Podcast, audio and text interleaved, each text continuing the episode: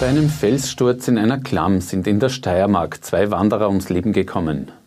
Wegen steigender Corona-Zahlen warnt die Regierung vor Reisen nach Rumänien und Bulgarien.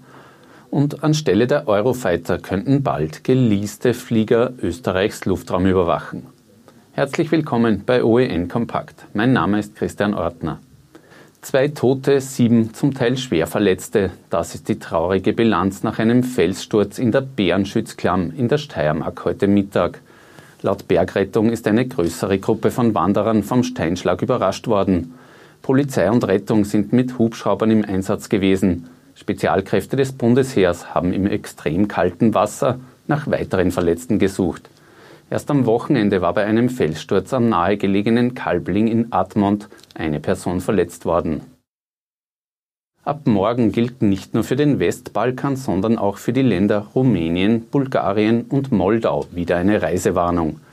Die Corona-Situation spitzt sich in diesen Ländern zu und in Österreich häufen sich eingeschleppte Infektionen durch Reiserückkehrer. Österreich reagiert mit verstärkten Grenzkontrollen. Das bedeutet, dass die Grenzkontrollen zu Slowenien und zu Ungarn verdoppelt werden, insbesondere was Rückkehrer von den Balkanstaaten betrifft. Es werden ausnahmslos alle Reisebusse kontrolliert werden und es wird auch zu einer Verdoppelung der Ausgleichsmaßnahmen kommen. Insgesamt werden 1800 Polizisten und Polizistinnen in diesem Bereich im Einsatz sein. Wir befinden uns, meine sehr geehrten Damen und Herren, in einer doch sehr neuralgischen Phase.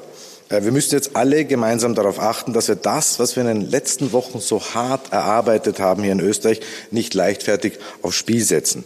Bitte daher, nehmen Sie die Warnungen, nehmen Sie die Regelungen ernst. Wer trotz Reisewarnung in die entsprechenden Länder reist, muss nach der Rückkehr 14 Tage in Quarantäne. Wer sie bricht, riskiert 1450 Euro Strafe.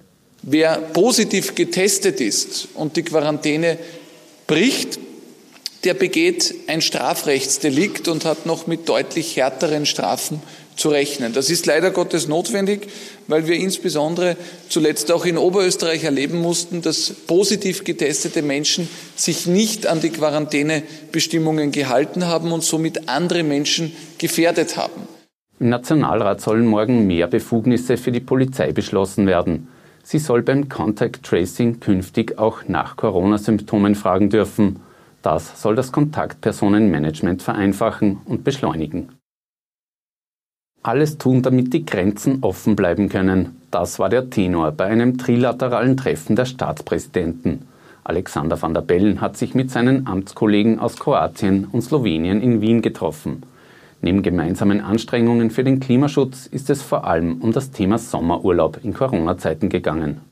Alle drei Länder teilen das Interesse, nicht nur das Interesse, es ist für alle drei Länder lebensnotwendig, dass der Tourismus nicht zusammenbricht.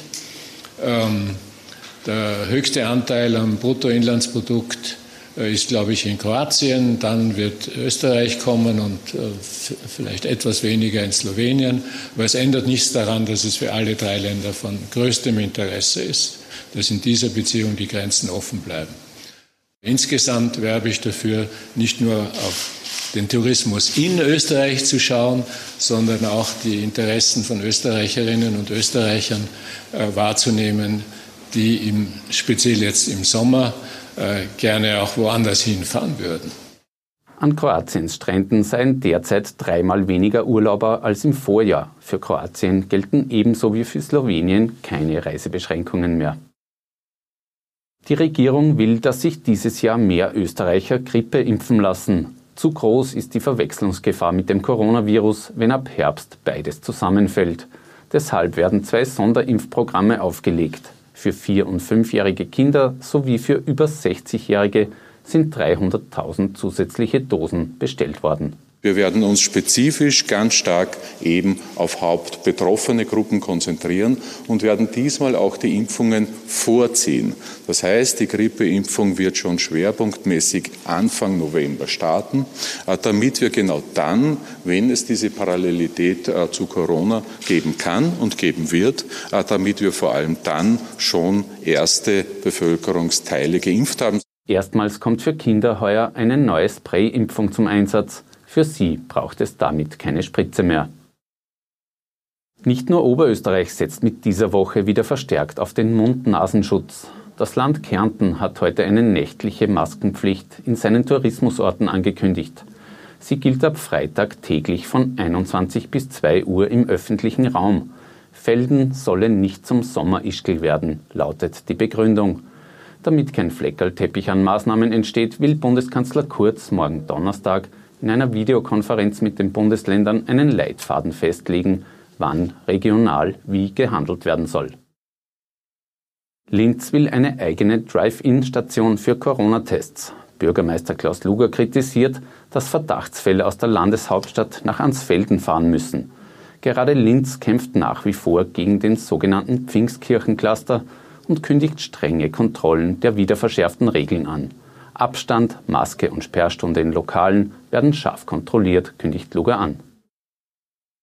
Seit 1. Juli ist die Welt für tausende Hobbyfußballer in mehr als 350 Vereinen in Oberösterreich wieder in Ordnung.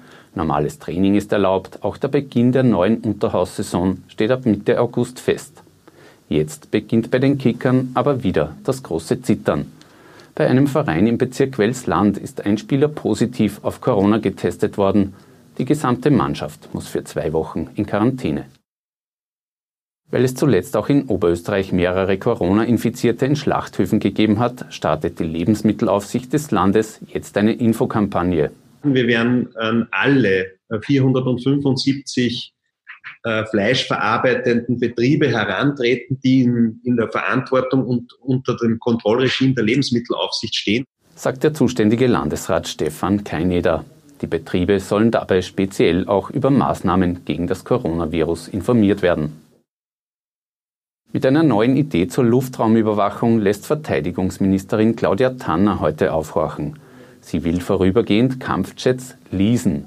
Wenn der Eurofighter-Deal rückabgewickelt wird, wäre das aus ihrer Sicht eine Idee zur Überbrückung. Österreichs Luftraumüberwachung hängt ja im wahrsten Sinne in der Luft. Die zwölf Exemplare der Saab 105 werden nach 50 Jahren ausgemustert und mit dem Hersteller der 15 Eurofighter befindet sich Österreich im Rechtsstreit. Ausnahmsweise war die Aufregung im Nationalrat in Wien heute mal keine politische. Ein Feueralarm hat die Sitzung spektakulär unterbrochen. Die Abgeordneten sind ohne Hektik der Aufforderung des dritten Nationalratspräsidenten Norbert Hofer gefolgt und haben das Gebäude verlassen. Kurz darauf war alles unter Kontrolle. Es hat nur ein Mistkübel im Müllraum gebrannt. Und Linz hat heute sein Wahrzeichen vom Baugerüst befreit. Die Dreifaltigkeitssäule erstrahlt in neuem Glanz. Das 300 Jahre alte Bauwerk ist generalsaniert und restauriert worden. Das war's mit einem OEN-TV Kompakt für heute. Wir sind morgen wieder mit einem aktuellen Nachrichtenüberblick für Sie da. Auf Wiedersehen.